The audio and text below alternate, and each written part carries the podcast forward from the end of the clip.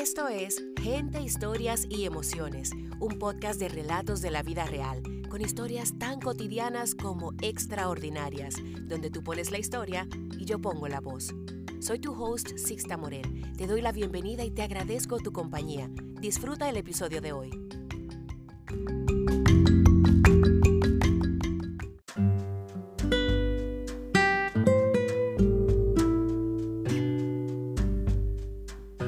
Octavo episodio, cierre de temporada de gente, historias y emociones.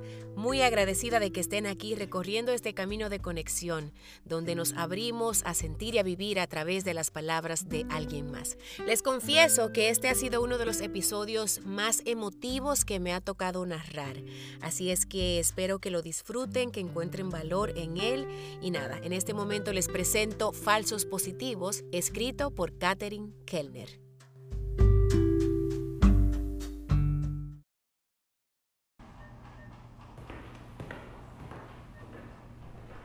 Aquí están sus resultados, señora. Gracias. Que tenga un buen resto del día. Agarro mi acostumbrado sobre y salgo. Lo que quiero es llegar a mi casa a ver a mis niñas. Ya sé lo que tiene este sobre dentro. Los he venido recibiendo hace años. Hallazgos sin complicaciones. Es mi naturaleza. Pero este es un estudio nuevo. Solo lo hice porque la mamografía y la sonomamografía lo sugirieron aún sin haber encontrado nada de qué preocuparse. A lo mejor es una máquina nueva que tiene el centro y quieren sacarle la inversión. Me monto en mi carro y salgo, pero el sobre me llama. No sé por qué, pero mm, me llama. Recuerdo ese día, 45 minutos inyectándome medios de contraste, presa dentro de una máquina. Me imagino que lo que este estudio revela es mucho más que en una simple mamo. Pienso en llegar a mi casa para leerlo con calma, pero a los cinco minutos lo abro y trato de leer entre semáforo y semáforo. No entiendo nada. ¿Por qué será que escriben así en código? ¿Será a propósito? Sigo leyendo y nada, sigo sin entender. Antecedentes CA, multifocalidad, bilateralidad, T1W, guion TSE, vista spare, 3D, Thrive, lesión cinética, tendencia al lavado, BRAT6, multifocalidad, adenopatías. Todo esto no me dice nada hasta que encuentro una leyenda, la leyenda de los BRAT, y no puedo creer lo que mis ojos ven. La escala empieza en cero y termina en 6. Sí, ese mismo 6 que dice mi resultado ese 6, que según la leyenda significa malignidad comprobada. La luz se pone en verde y debo moverme. No puedo, esperen un segundo. Pero las bocinas no se hacen esperar y respiro. Respiro. Y no tomo aire. Avanzo, pero no sé cómo. Decido llegar a mi casa que está a unos pocos minutos y leerlo todo con calma en el parqueo. Respiro. Respiro. Llego y mis manos me tiemblan al tomar el papel, y como no lo puedo creer, vuelvo a leer. Por lo pronto, compruebo que mis ojos están perfectos, pues vuelvo a leer que mi resultado significa malignidad comprobada. No. ¿Por qué? No entiendo. Esto tiene que ser una equivocación. A lo mejor no lo estoy interpretando bien. Decido llamar a mi doctor, el que trajo al mundo a mis hijas, el que no cambio por nadie. Me contesta muy ameno, pero desde que oye mi tono de voz, se preocupa. Le leo la conclusión del estudio y su silencio lo dice todo. Ya no aguanto más y exploto en llanto. Él solo me puede decir que me espera mañana a las 8 y ya no oigo más. Él dijo más, pero yo solo oí urgencia y biopsia. Pienso en ellas y me desplomo nuevamente. Necesito consuelo. Necesito que me digan que todo va a estar bien. No puedo llamar a mi esposo pues está manejando en carretera y no sé cuál será su reacción. Y tampoco puedo poner a mi mamá a pasar por esto sin tener las cosas claras. Hermana, ¿qué te pasa? Solo con oír mi voz sabe que algo pasa. Tengo cáncer. ¿Dónde estás? No te muevas. Y en menos de tres minutos está a mi lado. Justo lo que necesitaba. Me abraza. Todo va a estar bien, todo va a estar bien. Se sienta a mi lado y me pide detalles. Hablamos. Me calmo. Me recuerda a otras que han pasado por esto y lo bien que están hoy. Y solo puedo pensar qué fuertes son. Y me reprocho el no haberles prestado mi hombro durante todo su proceso. Todo va a estar bien, pero no sé por qué pienso que esto pudiera ser posible con un BRAT 4 o BRAT 5, pero el 6 es otra cosa. Discutimos el plan de acción inmediato que me dio el doctor. Hablo con mi esposo, con ella a mi lado, pues me da fuerza tenerla ahí. Todo va a estar bien. Me despido y me armo de todas las fuerzas para subir con mis hijas. Entro la llave y respiro. Respiro. Abro la puerta y viene una avalancha de alegría hacia mí. Mami, mami, mami. Las abrazo fuerte, más fuerte que de costumbre. Las beso, las aperrucho, las respiro y ya no aguanto más. Mami tiene que ir corriendo al baño. Y salgo deprisa mientras ellas se burlan de que mami se está haciendo pipí. Cierro la puerta y me desplomo. Lloro, lloro y pienso, ¿cómo les puedo hacer esto a ellas? ¿Por qué tienen que sufrir esto que se aproxima? Papá Dios, cuídalas, que no sufran. Todo tiene que salir bien, por favor, que todo salga bien. Me repongo y decido no volver a llorar, no hasta tener más información. Salgo para estar con mis hijas, jugamos, recibimos a papá, cenamos, permito que se pase la hora de ir a la cama, vemos televisión, leemos libros, pero el sueño las alcanza. Las acuesto y vuelven mis miedos. Me acuesto. Cierro los ojos, pero se abre mi mente. ¿Qué voy a hacer? Voy a luchar. Con todas mis fuerzas voy a luchar. Mis hijas, ay papá Dios, mis hijas. Tengo que ser muy fuerte. La familia tiene que ser muy fuerte. Tengo que seguir adelante con todo lo demás. Mi vida tiene que seguir. Ay, mi mamá. Tremendo regalo de las madres que le voy a dar el domingo. Ya la veo yendo conmigo a todas las quimios. Mi esposo, ese va a ser mi soporte. Si todo esto sale bien, no tendré cómo pagarle. Y si no sale del todo bien, cuando te dan la peor calificación en algo es porque la cosa es fea. Yo no soy oncóloga, pero un BRAT 6 se oye muy feo. Ay, papá Dios, si esto llega a la peor de las conclusiones, cuida a mis hijas. La pequeña, lo más seguro, no me recordará. Creo que es mejor así. La grande, ay, mi niña, Perdón, perdón, mil veces perdón por esto. Manténganse siempre unidas tú y tu hermana, siempre juntas. Su papá las cuidará muy bien. A mi hermana que sea la figura materna de ellas hasta que mi esposo se vuelva a casar. A mi familia que les supla un poquito del amor que yo les arranqué a destiempo. Veo el reloj y no son las once. Es increíble cómo el tiempo no pasa en situaciones como estas. Intento dormir y no puedo. Siento que mi esposo tampoco duerme. Lo oigo en su respiración, pero le permito estar en silencio con sus pensamientos. Hablar ahora sería muy doloroso para ambos.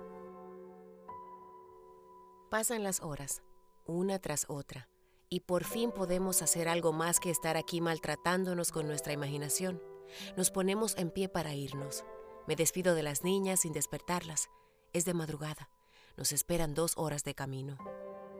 Llegamos puntual y un poco más atrás llega el doctor. Él está tan en shock como nosotros y ahí mismo en la sala de espera empezamos a discutir el plan de acción. Mastólogo, biopsia, cirugía. Me suena el teléfono y no sé ni por qué lo miro. He estado esquivando las llamadas desde ayer. Sin embargo, aun siendo un número desconocido, no sé por qué decido contestar. Buenas. Buen día, Catherine. Sí, dígame. Estoy al punto de decirle que ahora no puedo hablar, pero oigo algo. Es del centro donde me hice el estudio. Me pasan a un doctor. No creo lo que oigo. ¿Qué? No entiendo. Repítame, por favor. Siguen hablando y capto poco. ¿Que hay un error en mis resultados? Sí. hay un error en mis resultados y desde que mi mente registró esa frase ya no volví a entender más nada. Ese ruido que producía mi mente al dar reversa a todos los pensamientos de las últimas 15 horas no me dejaba escuchar nada. Yo quería oír, pero no podía. Yo escuchaba que me hablaban, pero mi cerebro no registraba nada. Estaba ocupado borrando las últimas horas de trabajo. Solo pude decirle a mi esposo y al doctor, no son mis resultados. Su reacción hace que oiga menos. Mándeme mis resultados a este email, por favor. Fue lo único que se me ocurrió. Llegan los resultados y el tan odiado BRAT 6 es ahora un BRAT 2, que significa hallazgo benigno. ¡Qué diferencia! No sé ni qué sentí, solo recuerdo el alivio, el alivio y el ruido en mi cabeza que seguía en su tarea de borrarlo todo, de llevárselo lejos. La claridad. Eso fue lo más impactante la claridad que en ese instante me permitía ver solamente lo importante de mi vida. No vi nada más. Me podía haber quedado ahí para siempre, con mi esposo en la mano izquierda y la derecha en mi corazón, pensando en mis niñas. Gracias, Papá Dios. Ah, y Papá Dios, por favor, ayuda a la dueña de esos resultados, que ya no son míos.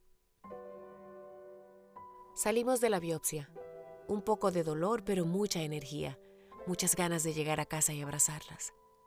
Ya no tengo un nudo en mi garganta, ya no me tiemblan las manos, ya soy yo otra vez, pero no la misma yo. Esta nueva yo, la vida le regaló una oportunidad única. Esta yo se vio sin futuro y ahora ve el futuro más brillante que nunca.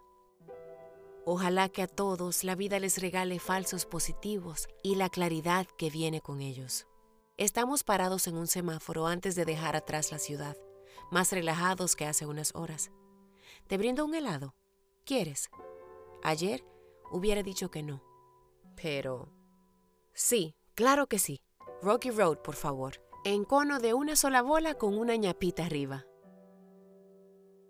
Yo estaba acostumbrada a esos estudios, o sea, mi familia tiene tendencias, mi abuela tuvo cáncer de mama, el cual fue detectado a tiempo y no pasó a más. Eh, pero por esa herencia, yo siempre he estado arriba de eso y siempre me he estado chequeando, por lo tanto todos estos estudios eh, no eran algo nuevo para mí. Esa vez, como siempre, recibía los resultados muy muy fuerte. Iba, sí, sí, muchas gracias. Y, me iba con mis resultados cerrados porque alante de las personas siempre uno es más fuerte. Pero después en mi carro ese sobre era inhumano, como me llamaba, como me decía, ábreme, ábreme. Lo que recuerdo creo que es gracias a que lo escribí porque era una combinación de que mi mente se puso en blanco, pero al mismo tiempo pensaba tanto y hacía tanto que hacía un ruido que no me dejaba ni siquiera ver o, actuar. Y todo ese tiempo yo no pensé en cuál era el proceso, yo no pensé que si me iba a doler, yo no pensé que se me iba a caer el pelo. Lo que pensaba era que me iba a morir y pensaba en mis niñas. Hasta que fue papá Dios que puso que mi hermana estuviera a tres esquinas de ahí cuando la llamé. Y ya con ella al lado pude primero desahogarme y, vaciarme y, vaciar las lágrimas y, el pique, porque era como un pique de por qué yo había permitido esto, porque en el fondo eh, parte de que estas enfermedades sean mortales es por no descubrirla a tiempo. Yo en el fondo hasta me culpaba a mí misma por no haberla descubierto a tiempo. Pero bueno, me desahogué y después ya empezamos con más calma a analizarlo y ahí es que ella me recuerda de que tenemos personas tan cercanas que pasaron por lo mismo y están tan bien. Y, yo lo, que, lo único que podía pensar era cómo lo hicieron. O sea, yo recuerdo la vez que yo llamé a esa amiga íntima mía, que ella fue diagnosticada y no tuve el valor para llamarla hasta varios días después. Y cuando ella contesta la llamada, yo no podía ni hablar del llanto. Y ella termina, ella consolándome a mí. Yo en ese momento solamente pensaba cómo sacó las fuerzas, cómo lo logró, cómo está bien, está tan bien. Y me reprochaba que no le di el apoyo suficiente. Durante la conversación con mi hermana sí surgió algo que, que no está en la historia y es que en un momento nos cuestionamos. pero es que no puede ser, es que no puede ser, tú estás muy bien, eh, tu último estudio fue hace un año, se supone que es una vez al año, ¿por qué? ¿Por qué? Incluso llamamos al centro y después de varias llamadas, hablar con varios doctores, nos aseguraron que no había forma posible de, de que esos resultados no fueran míos. Todavía se me hace un nudo en la garganta. Ver a las niñas. Wow. Esta avalancha de alegría que venía hacia mí y yo con este esta pena, este pesar y esta culpa de que esto se lo estaba haciendo a ellas. Wow. Pero bueno, ah, saqué fuerzas de no sé de dónde y, logré pasar la noche. Logré no llorar delante de ellas. Cuando a mí me dijeron que era del centro y me iban a poner con el doctor principal, yo dije, hmm". y cuando ese doctor me dijo que efectivamente esos resultados no eran míos, míos. El ruido era, era una especie de cuando, en, cuando antes se usaban los VCRs, que, que se le daba rewind a, a, los cassettes, como un ruido que, que, estaba borrándolo todo, borrando, era como quien dice, esto es algo malo que yo tengo dentro, lo tengo que sacar, lo tengo que, que olvidarme de eso. Y, y, yo no podía ni siquiera decirle a, al doctor que, que, que dejara de ser planes, yo le decía así con la mano, espérese, espérese que ya, que esos planes no funcionaban porque esta no era la realidad. Y inmediatamente, inmediatamente pensé, si esto no es mío, es de alguien. Y, y creo que ahí es que, eh, perdón, radica, radica esto, en que hoy soy yo, mañana puede ser alguien. Y, y hoy fui yo, pero fui de la mejor manera posible. Yo duré 15, 15, 16 horas creyendo que tenía un futuro incierto. Y cuando ese peso se me levantó de los hombros, es increíble. Eh, la vida es tan fácil, tan, tan, tan fácil, tan sencilla, que lo único que uno tiene que hacer es, es vivir la plenitud con la gente que uno quiere y, y hacer lo máximo de ella y poder ayudar a quien necesita. La vida a mí me regaló ese falso positivo. La verdad es que quisiera que cada cierto tiempo me regalara otro así.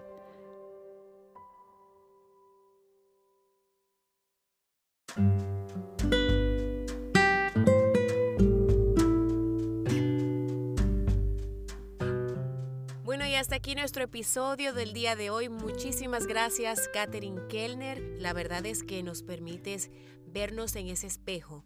Y yo creo que es una gran lección de vida mirarnos en el espejo de alguien que de pronto la vida le cambia en segundos para valorar mucho mejor las cosas que tenemos en el día a día. Pero también me encantó esa parte de sentirnos y ponernos en el lugar de quien lo está viviendo. Ser más solidarios, estar ahí para quienes en algún momento estén pasando por un momento difícil.